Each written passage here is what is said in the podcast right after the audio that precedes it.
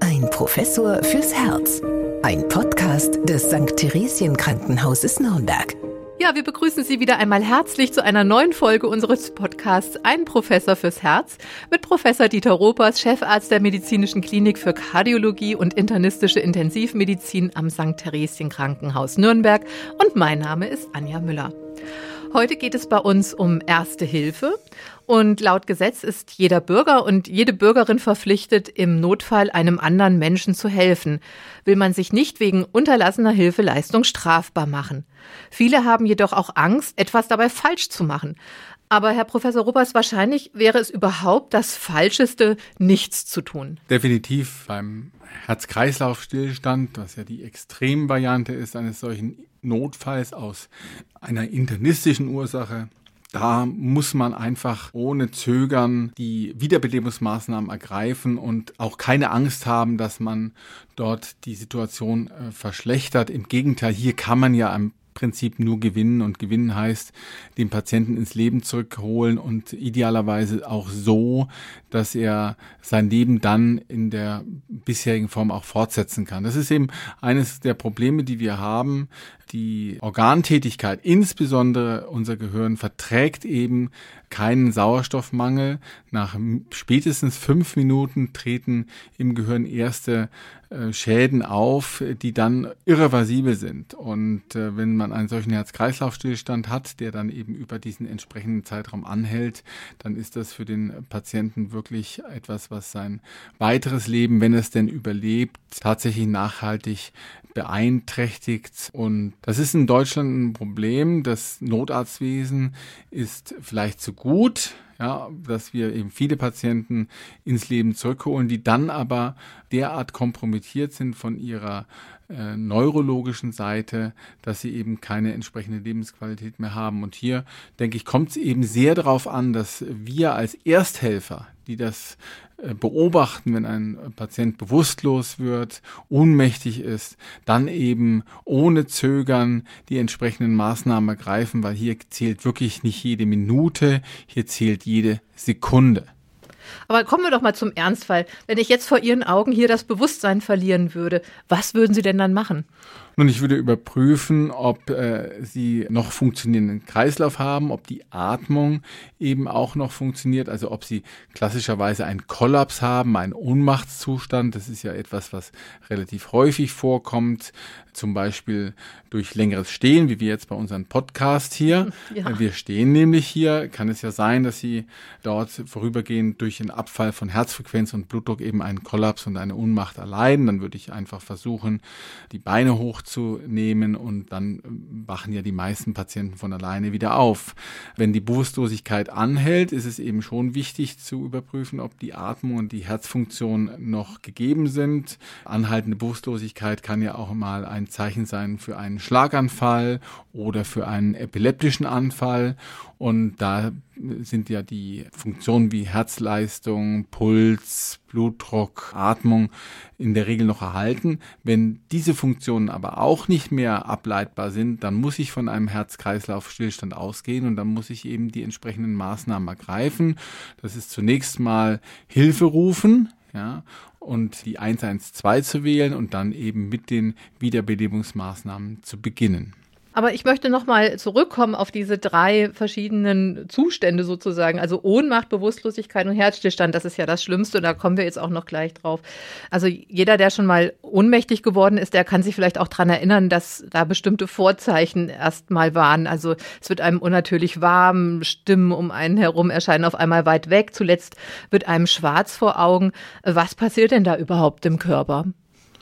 Ja, vorübergehend kommt es eben zu einem Mangel an Blutversorgung im Kopf ist es meistens durch eben einen niedrigen Blutdruck, eine niedrige Herzfrequenz oder wenn eben bei der sogenannten vasovagalen Synkope, wenn es also durch eine Fehlregulierung von dem Gefäßtonus ähm, insbesondere zum Beispiel der Gefäß in den Beinen zu einem, salopp gesagt, Versacken des Blutes äh, kommt, kommt einfach vorübergehend zu wenig Blut im Kopf an und dann verliert man eben kurzfristig das Bewusstsein. Interessanterweise ist es so, dass fast jeder Mensch im Laufe seines Lebens einmal einen solchen Präkollaps oder Kollaps mit der entsprechenden Ohnmächtigkeit durchmacht und dann eben tatsächlich genau wie Sie es beschrieben haben, diese Symptome vorher schon äh, entwickelt und dann eben bewusstlos wird. Manche Patienten, denen das öfter passiert, die wissen das dann schon und äh, können entsprechende Maßnahmen ergreifen, indem sie sich eben versuchen hinzusetzen, hinzulegen, Beine hochzulegen, um eben dieses Versacken von Blut zum Beispiel bei eben der vasovagalen Bewusstlosigkeit zu verhindern. Das ist eben äh, etwas, was auch dann in vielen Fällen ähm, gar nicht zu schwerwiegenden Verletzungen führt. Aber die Bewusstlosigkeit zum Beispiel, wenn sie plötzlich auftritt, kann natürlich auch dazu führen, das ist eben leider häufig bei Älteren der Fall, dass es zu äh, Knochenbrüchen kommt, zum Beispiel Hüftfrakturen, Armfrakturen.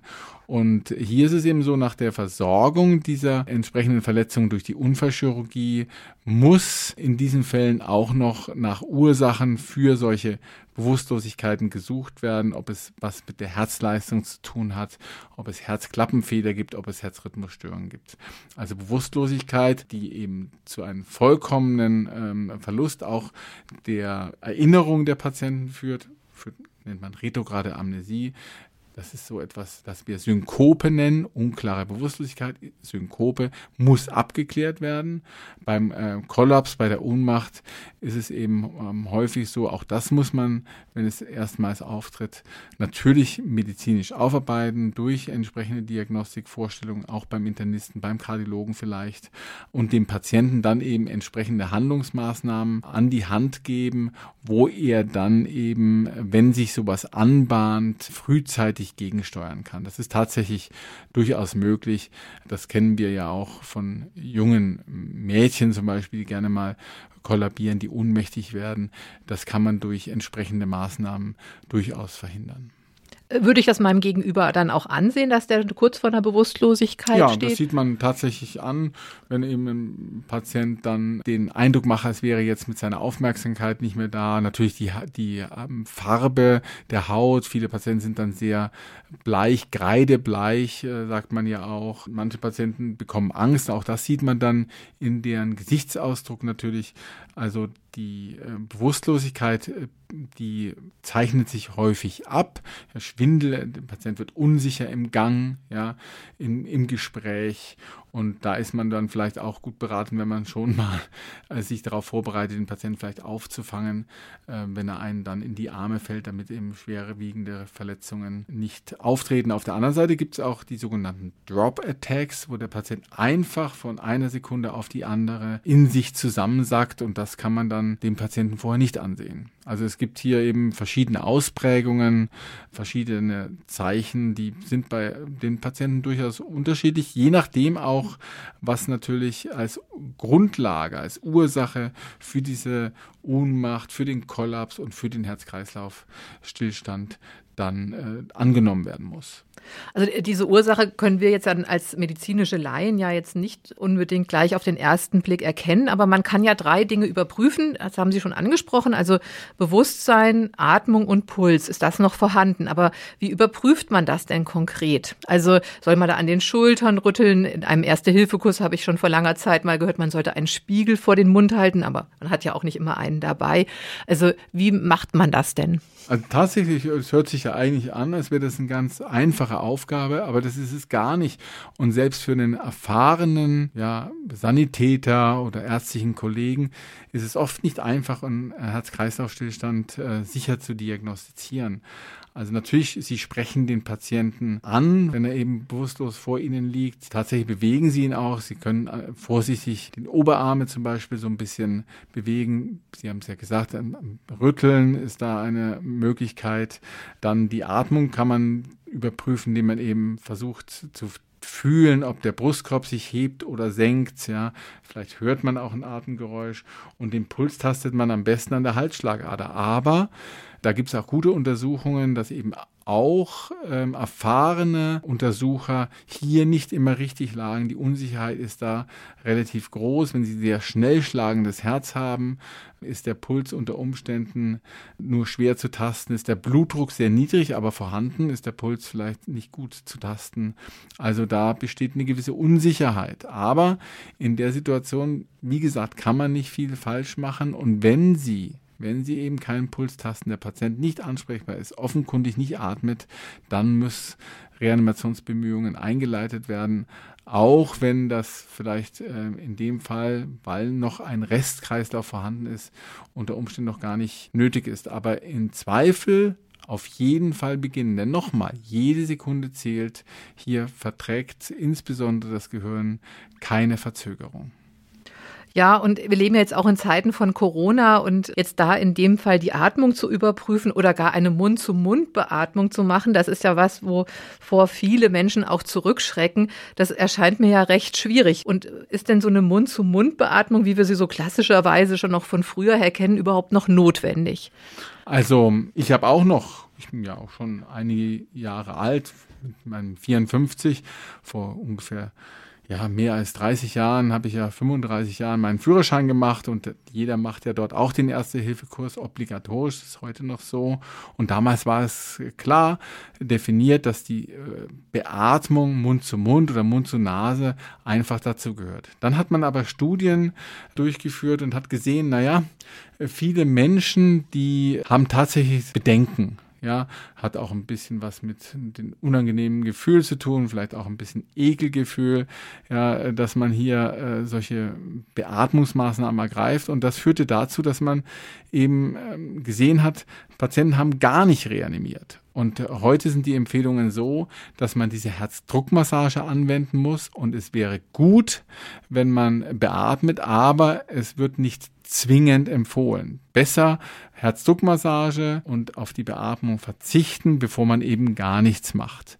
Wenn man beatmet, dann gibt es ja auch Empfehlungen Mund zu Nase, Mund zu Mund, 30 Mal komprimieren und dann nach 30 Mal zweimal zwei Hübe beatmen. Aber nochmal, es ist eben so, dass äh, wenn man Bedenken hat, Corona ist ein gutes Beispiel, aber eben auch grundsätzlich, dass man dann eben zumindest die Herzdruckmassage unmittelbar beginnt und eben die Atmung hier, die Beatmung, auf die eben verzichten kann. Idealerweise sollte man schon beatmen. Nur wenn Sie den Brustkorb komprimieren, haben Sie auch eine gewisse Funktion der äh, Lunge. Also ganz ohne Sauerstoff ist ja der Patient dann auch nicht. Und äh, eine Verzögerung, weil man eben das nicht möchte und dann eben auch die Herzdruckmassage nicht durchführt, das ist eben nicht gerechtfertigt. Aber da sind wir ja schon mittendrin in der Wiederbelebung. Sie haben schon die Herzdruckmassage angesprochen, auf die kommen wir jetzt gleich. Aber wie wäre denn jetzt so ein Ablauf bei einem Herzstillstand? Müsste ich nicht zuerst auch mal den Notruf 112 rufen? Definitiv erstmal den Notarzt informieren. Das ist immer der erste Schritt. Denn wenn Sie dann erstmal beginnen, dann äh, macht es ja wenig Sinn, wenn Sie dann noch das Telefon äh, zücken und versuchen, jemanden anzurufen. Immer erst rufen. Wenn einer in der Nähe ist, wenn Passanten in der Nähe sind, dann kann man die auch zur Hilfe rufen, sagen, ruft mal den Notarzt an und man fängt mit den ähm, Reanimationsbemühungen an. Wenn man alleine ist, auch erst den Notfall abrufen, sagen, wo man ist, was vorgefallen ist, äh, idealerweise eben genau die Adresse bestimmen, damit der Notarzt auch ohne Zeitverlust direkt beim Patienten eintreffen kann.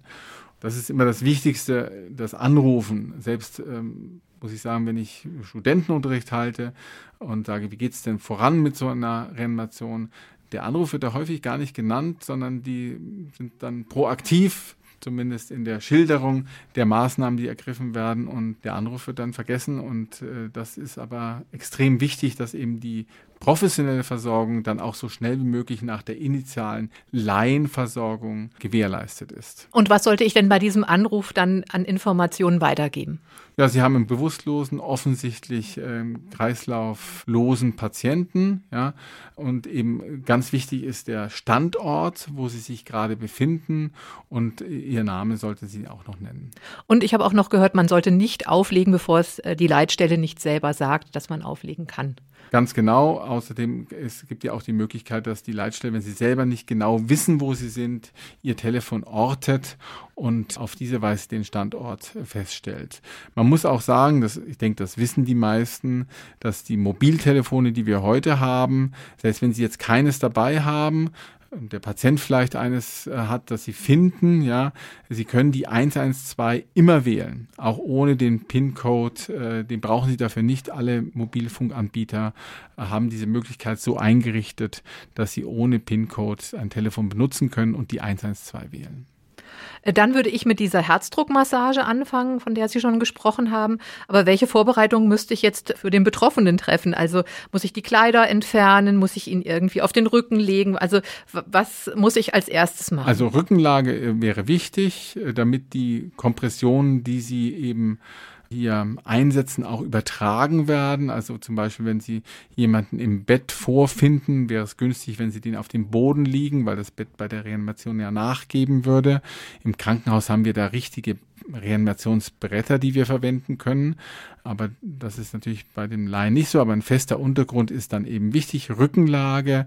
Und hier würde ich tatsächlich ohne Verzögerung loslegen und man muss den Patienten nicht ausziehen dafür. Es reicht, wenn Sie einen Druckpunkt finden im unteren Drittel des Brustbeines, dann äh, Handballen auflegen, eine zweite Hand darüber legen, die Hände verschränken mit gestreckten Armen, dann eben die Kompression durchführen, neben dem Patienten kniend und dann eben versuchen, in diesem Rhythmus 30-2 zu komprimieren und tatsächlich so zu komprimieren, dass es richtige Kompressionen sind. Also fünf bis sechs Zentimeter sollten Sie den Brustkorb schon eindrücken, damit auch die entsprechende Übertragung dieser mechanischen Kompression an äh, das Herz weitergegeben wird. Denn was sie ja machen, sie übernehmen kurzfristig die Funktion des Herzens als Druck- und Saugpumpe, indem sie eben diese, diesen Blutstrom gewährleisten durch das Drücken. Damit wird das Blut nach vorne befördert und das Entspannen wieder. Dadurch wird das Blut angesaugt. Das ist die Herzfunktion und das wird jetzt von extern durch ihre Reanimationsbemühungen eben entsprechend überbrückt.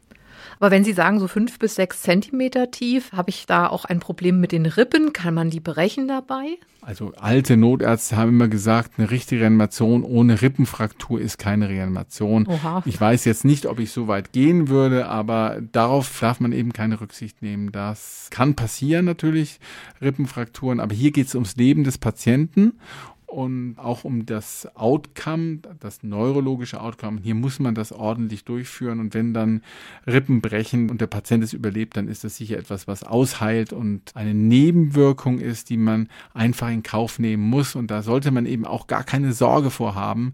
Wichtig ist, dass man richtig kräftig den Brustkorb komprimiert, damit auch genug ankommt und tatsächlich unsere jungen Mitarbeiter, die das ja in ähm, Reanimationskursen auch an Puppen lernen, die sind dann überrascht, wie viel Druck man eigentlich aufwenden muss, um einen minimalen Blutdruck überhaupt zu gewährleisten. Diese Simulationsmodelle geben das her, aber auch im Krankenhaus, wenn wir Reanimation durchführen und wo wir dann simultan den Blutdruck messen, um die Qualität dieser Reanimation zu überprüfen, sieht man, wie viel Kraft eigentlich nötig ist, um zum Beispiel einen Blutdruck von 60, 70, 80 Millimeter Hg zu erreichen. Und wahrscheinlich auch eine gewisse Geschwindigkeit beim Drücken. Da sollte man sich an den Bee Gees orientieren. Warum denn das?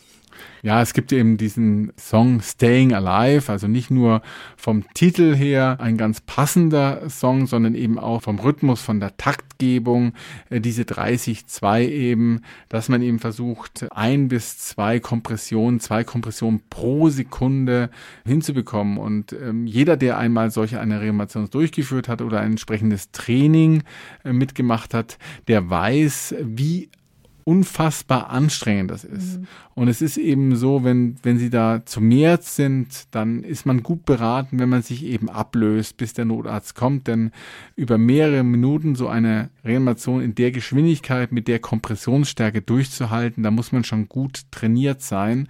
Und bevor man dann nachlässt, ist es eben günstig, dass man sagt, ich löse jetzt ab, ja, der nächste übernimmt. So wäre es auch zum Beispiel bei Reanimationen im äh, Krankenwagen oder im Krankenhaus. Inzwischen sind die Krankenwägen auch ausgestattet mit automatischen Kompressoren, Das sind Apparate, die man auf die Brust des Patienten äh, schnallt und die dann diesen Kompression durchführen. Das kann man von der Geschwindigkeit und Tiefe entsprechend einstellen, weil eben das für die ähm, Mitarbeiterinnen und Mitarbeiter auch vom Rettungsdienst eben sehr, sehr anstrengend ist. Also das ist wirklich eine herausfordernde körperliche Belastung. Ja, und wenn ich Sie richtig verstanden habe, darf man dann ja auch nicht pausieren, um mal Luft zu holen, sondern man muss einfach permanent weitermachen. Zumindest so lange, bis eben professionelle Hilfe da ist sollte man, wenn es irgendwie geht, versuchen, auf diese Weise eine minimale Restfunktion des Kreislaufes aufrechtzuerhalten. Gelingt das eben nicht, dann äh, führt das dazu, dass eben zunächst mal Gehirntätigkeit äh, in Mitleidenschaft gezogen wird und der Patient das am Ende eben nicht überlebt. Man muss sagen, dass die Prognose eines Herz-Kreislauf-Stillstandes außerhalb des Krankenhauses schon sehr eingeschränkt ist. Das gilt sogar für Patienten, wo das im Krankenhaus auftritt, ein solcher Herz-Kreislauf-Stillstand.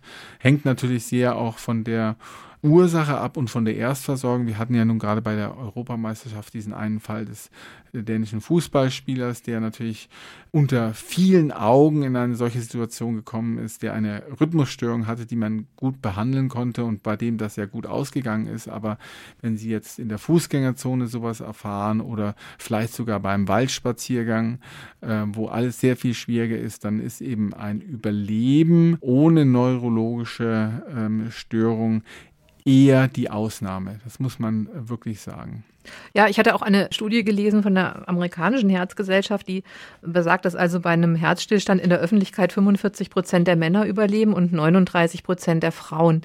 Es überlebten aber allerdings auch mehr Männer als Frauen, weil man irgendwie Hemmungen hatte, was die Passanten angeht, an eine Frau Hand anzulegen. Sie haben aber schon im Vorfeld auch gesagt, na ja, also ob das wirklich so ist, weiß man nicht. Aber man hat eigentlich keine Zeit für Zimperlichkeit, oder? Nein, und man muss da auch keine, man darf da keine Rücksicht nehmen. Das ist, wer zögert, der riskiert eben, dass die Situation nicht beherrscht werden kann. Und das ist ganz interessant, da gibt es ja nicht nur diese Studien, was die Frauen und Männer betrifft, sondern es gibt ja auch zum Beispiel Untersuchungen, was passiert im häuslichen Umfeld und was passiert in der Öffentlichkeit. Und tatsächlich, und das ist ganz überraschend, ja, wird im häuslichen Umfeld weniger häufig Wiederbelebungsmaßnahmen ergriffen, wie zum Beispiel in der Innenstadt. Also scheinbar ist es so, wenn ein unmittelbarer Verwandter, der Lebenspartner zum Beispiel oder der Vater, die Mutter einen solchen Herz-Kreislauf-Stillstand ähm, erleidet, dass dann ein, möglicherweise eine gewisse Angst davor besteht, man könnte vielleicht was falsch machen, man verlässt sich dann vielleicht auch auf den Notarzt. Das habe ich vielfach erlebt, dass eben Angehörige das Richtige getan haben, indem sie sofort den Notarzt gerufen haben, aber dann eben auch keine Reanimationsbemühungen ergriffen haben. Ja, und auch der Notarzt braucht fünf Minuten, sieben Minuten, je nachdem.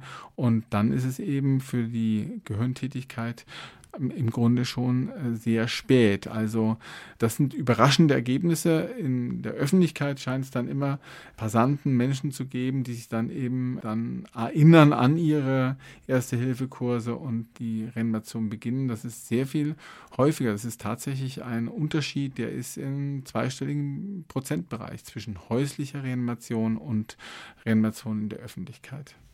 Aber nochmal eine Verständnisfrage zu dieser Herzdruckmassage. Also ich selbst könnte dann dadurch aber nicht das Herz des anderen wieder zum Schlagen bringen, sondern ich halte nur das System am Laufen. Nur der Kreislauf wird damit am Laufen gehalten. Es gibt ja aus amerikanischen Filmen immer mal wieder diesen Schlag auf den Brustkorb und tatsächlich gibt es den ein oder anderen Notarzt, der das auch mal probiert, unter der Vorstellung, dass eben hinter vielen Herz-Kreislauf-Stillständen ein sogenanntes Kammerflimmern steht, also ein sehr schnell schlagendes Herz, so schnell schlagendes Herz, dass es sich gar nicht füllen kann und damit auch nichts bewegen kann an Blut und dass man mit so einem mechanischen Schlag auf den Brustkorb möglicherweise eine solches Kammerflimmern durchbrechen kann. Daran glaube ich persönlich nicht. Wenn das mal passiert, dann ist es aus meiner Sicht eher ein zufälliges Ereignis. Man kann aber dem Patienten auf der anderen Seite natürlich auch nicht schaden, wenn man das einmal tut. Ja. Äh, wichtig ist aber, äh, diese Pathologie zu kennen, Also Kammerflimmern ist häufig Ursache einer ähm, solchen Situation und da ist eben die Therapie der Wahl mit einem Stromstoß ähm, dieses Herz sozusagen zu rebooten. Das heißt, mit dem Stromstoß wird die elektrische Aktivität am Herzen erstmal auf Null geschaltet und dann schlägt der normale Taktgeber, der fängt dann eben wieder an. Und deswegen, weil man eben weiß, Kammerflimmern ist häufig, ist es ganz wichtig, als dann Experte das entsprechende EKG abzuleiten und wenn man dann dieses Kammerflimmern sieht, auch diesen Stromstoß abzugeben. Und hier kommen wir jetzt eben zu einer der aus meiner Sicht größten Fortschritte in der Reanimationsbehandlung in den letzten ja, zwei Jahrzehnten. Das ist dieses Angebot des automatischen externen Defibrillators, des sogenannten AED. Und wer mit offenen Augen durch die Innenstadt geht oder auch mal im Fußballstadion oder am Flughafen oder am Bahnhof, der sieht eben häufig diese Kästen. Da steht AED oder Hinweisschilder, die in diese Richtung weisen, wo ein solcher Kasten sich befindet. Und diese automatischen externen Defibrillatoren, die sollte man eben dann auch als Laie einsetzen in so einer Reanimationssituation. Und das Charmante daran ist, dass das Gerät mit Ihnen spricht. Das sagt also ganz genau, was sie tun sollen, wo sie diese Elektroden aufkleben sollen, damit das EKG abgeleitet werden kann. Das System stellt dann die Diagnose und sagt dann eben zum Beispiel auch Schockabgabe, ja oder nein. Und dadurch lässt sich eben die Zeit bis äh, eben eine solche Herzrhythmusstörung behoben ist, deutlich verkürzen. Und das hat natürlich einen großen Vorteil für den Patienten. Also hier habe ich selbst im St. Theresien Krankenhaus und auch schon vorher einige spektakuläre Verläufe erlebt, wo Patienten durch ein solches AED wieder ins Leben zurückgeholt werden konnten und die dann ohne gravierende nachhaltige Schäden ihrem ganz normalen Leben und ihrem Beruf auch wieder nachgehen konnten. Also AED, die Versorgung der Bevölkerung mit diesen Geräten, das ist schon eine sehr, sehr günstige Entwicklung. Und die sind gar nicht teuer. Die kosten so zwischen 1200 und 1500 Euro. Und das ist ja auch für viele, die gern mal etwas spenden wollen, für eben entsprechende Einrichtungen, Sportvereine oder so, denke ich, eine gute Idee für eine entsprechende Spende. Ich habe da wirklich schon sehr, sehr viel sehr günstige Verläufe erlebt. Und auch da sollte man keine Angst haben, äh, diesen AED einzusetzen. Das wird einem ja mit dem Gerät oder an dem Gerät sehr genau erklärt. Genau, ist erstmal gezeigt. Ähm, das ist skizziert, wo zum Beispiel Elektroden angebracht werden sollen. Aber nochmal, das Gerät spricht auch mit einem und das Gerät sagt dann eben, ja, das ist eine entsprechende Rhythmusstörung, die mit einem Stromstoß behandelt werden soll. Und dann gibt es da einen entsprechenden Knopf und da sagt das Gerät, dass man den eben bedienen soll, um diesen Stromstoß auszulösen. Also es ist tatsächlich sehr, sehr sicher, erfordert kein Training. Auch der Ungeübte, äh, vollkommen Ungeübte kann das sehr leicht anwenden. Und auch hier ist es eben so, dass Sie keine Angst haben sollten, irgendetwas falsch zu machen. Das ist eine Situation, in der man tatsächlich nur gewinnen kann. Und ähm, hier kommt es eben darauf an, nochmal, ich betone das, nicht zögern, sondern voranschreiten, das AID verwenden, wenn Sie es sehen, oder eben einen Passanten bitten, möglichst schnell ein solches Gerät zu holen, wenn in der Nähe eines verfügbar ist. Äh, sagen Sie nochmal, an welchem Zeichen würde ich erkennen, dass eins in der Nähe ist? Ja, es ist AED, das ist und meistens so ein Blitz, der das eben anzeigt, äh, dass dieses Gerät vorhanden ist. Und wie gesagt, auf den größeren Bahnhöfen, Flughäfen, im Stadion, im Eisstadion, in der Fußgängerzone, viele Banken, äh, viele Sportvereine haben ein solches AED äh, schon angeschafft, weil es eben enormen Effekt hat, wenn eine solche Situation eintritt auf die Patienten Überlebenswahrscheinlichkeit. Wir hatten jetzt in der letzten Woche zum Beispiel einen Patienten mit einem Herzinfarkt, der dann zu einer entsprechenden Herzrhythmusstörung geführt hat. Der hat das entwickelt in einer Kantine seines Arbeitgebers. Und der Arbeitgeber hatte zehn Tage vorher ein solches Gerät angeschafft. Also ganz glückliche Fügung. Und mit dem AED ist der Patient wieder ins Leben zurückgeholt worden, wurde dann bei uns am Herzinfarkt behandelt und der Patient ist jetzt in der Reha und wird danach an seinen Arbeitsplatz zurückgehen. Das ist ein extrem günstiger Verlauf, ja, der dieser Anschaffung des AEDs geschuldet ist, dieser Entwicklung des AEDs. Und vorher wäre es wahrscheinlich nicht so einfach gewesen, einen solchen Verlauf herbeizuführen. Also ähm, ich bin über diese AED-Versorgung, die ja wirklich zunehmend in Deutschland sichergestellt wird, wirklich sehr glücklich. Ja, beim derzeit laufenden Kongress der Europäischen Fachgesellschaft für Kardiologie wurde auch ein Modellprojekt aus Schweden vorgestellt.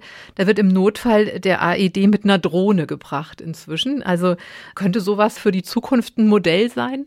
Ja, wenn die Drohne schneller ist als der Notarzt, auf jeden Fall. Ja, je schneller diese Herzrhythmusstörung beseitigt wird, und das ist eben eine, die man relativ leicht beseitigen kann durch eben eine solche Schockabgabe.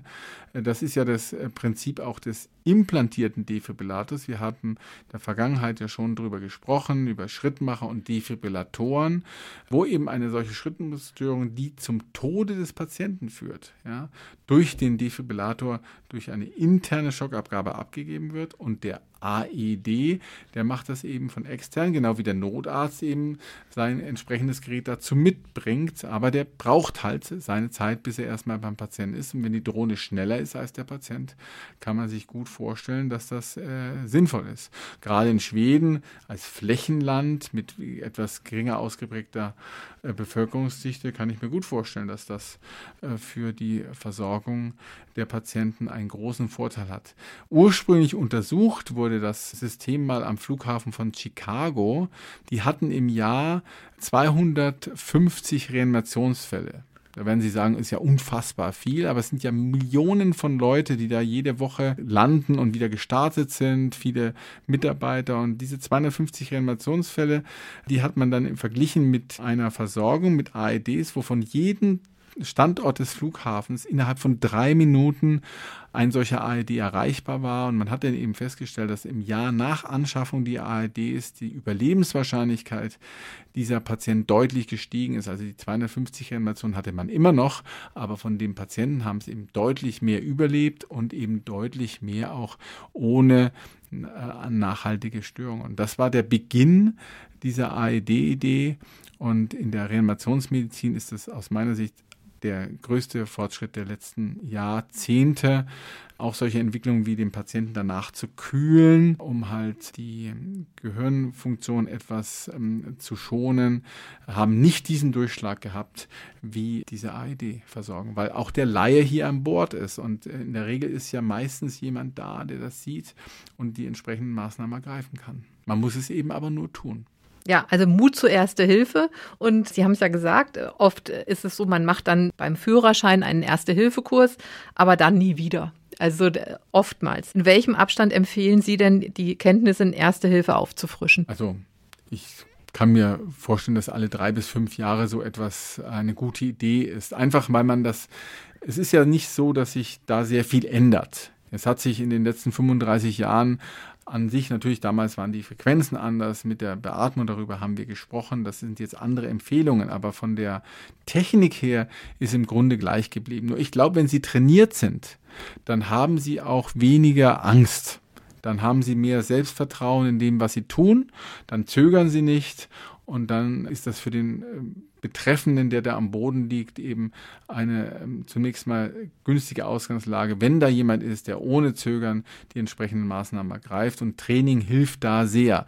Wenn Sie es natürlich vor 20 Jahren das letzte Mal gemacht haben, dann sind Sie, glaube ich, nicht mehr ganz so selbstsicher in diesen Dingen und unter Umständen sind das die Sekunden, die dann vielleicht fehlen. Also das ist ja nun eine Verantwortung, die jeder selber mit sich ausmachen muss.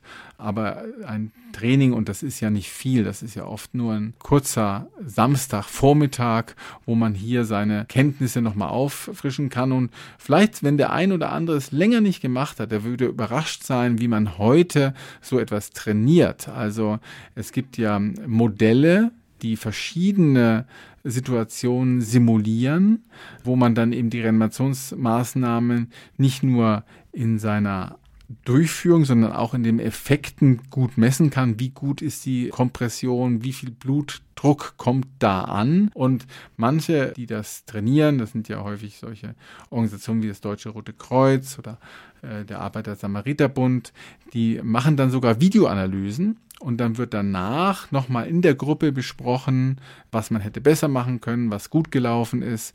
Man schaut sich das nochmal gemeinsam an. Also es ist eben nicht mehr so wie früher, dass man einer völlig abgearbeiteten Plastikpuppe hier mal eben äh, ein paar Kompressionen übt, sondern das ist jetzt sehr, sehr viel nachhaltiger und ähm, ja auch technisch professioneller möglich, diese Situation so gut es geht zu simulieren. Allerdings richtig simulieren kann man es natürlich nie, denn wenn dort jemand liegt mit einem Herz-Kreislauf-Stillstand, dann ist man aufgeregt, dann ist, ist klar, dass die Situation ganz, ganz anders ist als an einem solchen Modell. Ja, dann hoffen wir, dass wir Ihnen jetzt Lust gemacht haben, einmal wieder einen Erste-Hilfe-Kurs zu belegen. Und wir sind ja hier im Funkhaus Nürnberg und ich denke, wir schauen uns jetzt auch gleich mal um, ob hier bei uns in der Nähe auch ein AED platziert ist. Das haben wir nämlich noch gar nicht mal so ins Auge gefasst tatsächlich. Für heute bedanke ich mich ganz herzlich, Herr Professor Ruppers, und ich hoffe, wir hören uns das nächste Mal wieder. Ich freue mich drauf. Bis dahin. Ein Professor fürs Herz. Ein Podcast des St. Theresien Krankenhauses Nürnberg.